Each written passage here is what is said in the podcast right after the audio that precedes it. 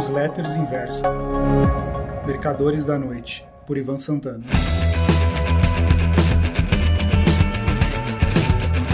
Oi, amigos. O título dessa crônica é Perdulário ou Unha de Fome. Nos últimos artigos que escrevi para as publicações da Inversa, tenho batido na tecla da necessidade de poupança.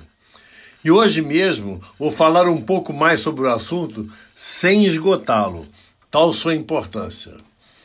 Cada vez tenho mais convicção de que os cidadãos brasileiros não poderão contar com o governo.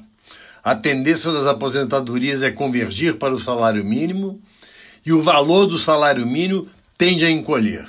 Cito como exemplo minha própria pessoa e a propensão que sempre tive em gastar dinheiro em coisas supérfluas toda vez que meu orçamento ficou folgado. Só após abril de 1995, quando larguei a linha de frente do mercado para viver das letras, é que me tornei mais pão duro ou menos esbanjador. Mesmo assim, tive várias recaídas. Se, desde os 17 anos de idade, quando comecei a trabalhar, tivesse pago um dízimo à minha velhice e aplicado em um ativo mais do que seguro, letras do Tesouro, Treasury Bills dos Estados Unidos, por exemplo, teria hoje facilmente uns 5 milhões de dólares guardados e essa conta continuaria aumentando a cada mês. Mas comecemos pelo começo. Quando, aos 18 anos, eu operava câmbio em Belo Horizonte, o dinheiro chovia em minha conta corrente de pós-adolescente. Pois bem, entre 1958 e 1965, eis para onde ia essa grana. Embora, embora morasse em BH, todos os domingos ia e voltava ao Rio para ver o Fluminense jogar. Ora em minha Berlinetta Interlagos, ora em meu Renault 1093, ambos carros de corrida. Se o torneio era o Rio-São Paulo e o jogo na capital paulista, eu pegava um avião, decolava do aeroporto da Pampulha, geralmente num turbo hélice Vicon da VASP, descia em Congonhas, assistia a partida e regressava no primeiro voo disponível. Me encantei com o monomotor Serra 180, prefixo PPATD, Alfa Tango Delta, que entrou para a minha frota. Nesse período BH, fiz uma viagem a Montevideo, Buenos Aires e Bariloche, além de ter assistido a Copa do Mundo em 1962 no Chile. Isso numa época em que as passagens aéreas internacionais eram caras para burro. O governo subvencionava os voos domésticos. Felizmente, nunca me interessei por roupas de grife, relógios Rolex, canetas Montblanc e outras frescuras. Em meu juízo, é claro. Mas se a grana desse para comprar uma Ferrari, pode o cara amigo leitor apostar que eu teria tido uma. Pois bem, entre 1965 e 1967, recém-casado pela primeira vez, morei nos Estados Unidos, onde estudei na New York University. Lá tive um padrão de vida um pouco melhor do que meus colegas da NYU. Trabalhava nos fins de semana buscando e entregando carros na costa leste para Hertz e para Avis, além de dispor da grana da venda do Cessna. De volta ao Brasil, já tendo nascido meu primeiro filho, tive um orçamento sem maiores folgas. Isso até ver meu salário decuplicado da noite para o dia, passando de 10 para 100 salários mínimos jamais conseguiria gastar tanto dinheiro. Aprendi em menos de três meses. Agora eu assistia a todos os jogos do Fluminense. Podia ser uma partida numa quarta-feira à noite, no estádio da Fonte Nova, na Bahia, ou um amistoso em Uelva, na Espanha, num domingo à tarde, saindo do Galeão na sexta-feira, primeira classe da Varig, e regressando em seguida para o Brasil. Sem contar extravagâncias, como ir a Sarajevo, na atual Bósnia, antiga Yugoslávia, apenas para ver uma única partida do Fluminense. No apartamento que comprei em Ipanema, com vista para o mar, certa ocasião aluguei um Fusca.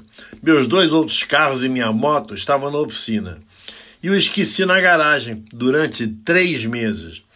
Quando fui interpelado pelo síndico, só tinha vaga para dois automóveis, é que me lembrei do Fusquinha e fui devolvê-lo. Foi um sufoco para convencer o dono da locadora a pagar somente a metade, já que rodara nesse tempo menos de 15 quilômetros. Se estivesse um aeroporto com a família e o avião atrasava muito, mais do que depressa eu alugava um jatinho da lida. Praticava esporte, mais precisamente autobol, que é futebol de automóveis. Tinha de comprar um carro por semana, geralmente táxis velhos, Gordini e Volks 1300 quatro portas. Certa ocasião, o Castro, dono da oficina que consertava e pintava os carros com as cores dos times, me disse que meu adversário, o América, eu jogava pelo Fluminense, estava devendo um dinheirão, digamos uns 25 mil reais em valores de hoje, e não podia liberar os carros para o jogo. Não pensei duas vezes. Quitei a dívida do oponente e a partida pôde ser realizada. Um dos caras mais ricos do mercado, amigo meu até hoje, que jogava automóvel pelo Botafogo, me deu uma bronca nesse dia.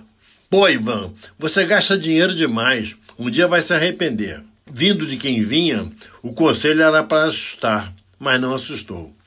Foi nessa ocasião que comecei a acompanhar corridas de Fórmula 1 ao redor do mundo, sempre me hospedando numa das melhores suítes do melhor hotel, justamente num fim de semana onde os preços subiram vertiginosamente por causa da competição. Quando me mudei de armas e bagagens para os mercados futuros de Chicago e Nova York, havia meses no qual as contas fechavam no vermelho. Eu especulava doidado para mim mesmo. Em outros, ganhava uma nota preta, como, por exemplo, quando acertei o bull market da soja em 1988. Mesmo nessas ocasiões mais radiantes, eu não economizava um dólar sequer. Reaplicava tudo em calls, puts, futuros, shorts, spreads e seja lá o que fosse que o cardápio do mercado oferecesse. Só em 1995, quando me tornei escritor, com todas as limitações financeiras da profissão, tomei vergonha na cara. Não só diminuí os gastos pessoais, como passei a economizar.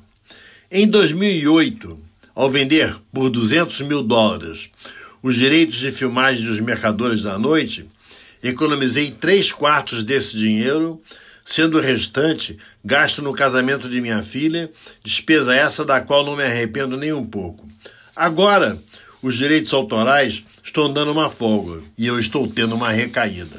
Não só passei o carnaval num resort de luxo, como fiz questão da melhor suíte, que dispunha de uma banheira de hidromassagem, na qual não entrei com medo de não ter força nem jeito de conseguir sair lá de dentro.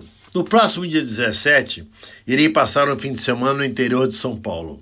Meu voo decola às 9h15 da manhã de uma sexta-feira no Santos Dumont.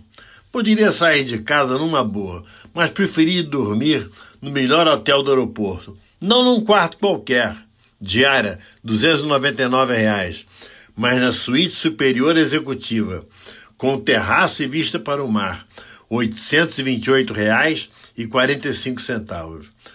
Como ninguém é de ferro, minha mulher e eu jantaremos nesse terraço, acompanhados de um bom vinho, ela, e de um excelente Gentleman Jacks ou Double Back, eu. Afinal de contas, nessa noite estarei completando 79 anos. Como disse o Pedro Cerise durante uma palestra num evento de aniversário da Inversa, shortear o Ivan é mau negócio. Ele não morre, completou. Não percebi se o tom da voz era de regozijo ou de lamento. Pois bem, enquanto não morro, acho melhor baixar o facho e voltar a poupar com consistência, tal como iniciei em 1995. Espero que o caro amigo leitor siga minhas dicas quando aconselho a investir o que sobra e sempre fazer com que sobre algum. Jamais saia gastando dinheiro por aí. Seja o Ivan unha de fome e abjure o Ivan perdulário. Obrigado.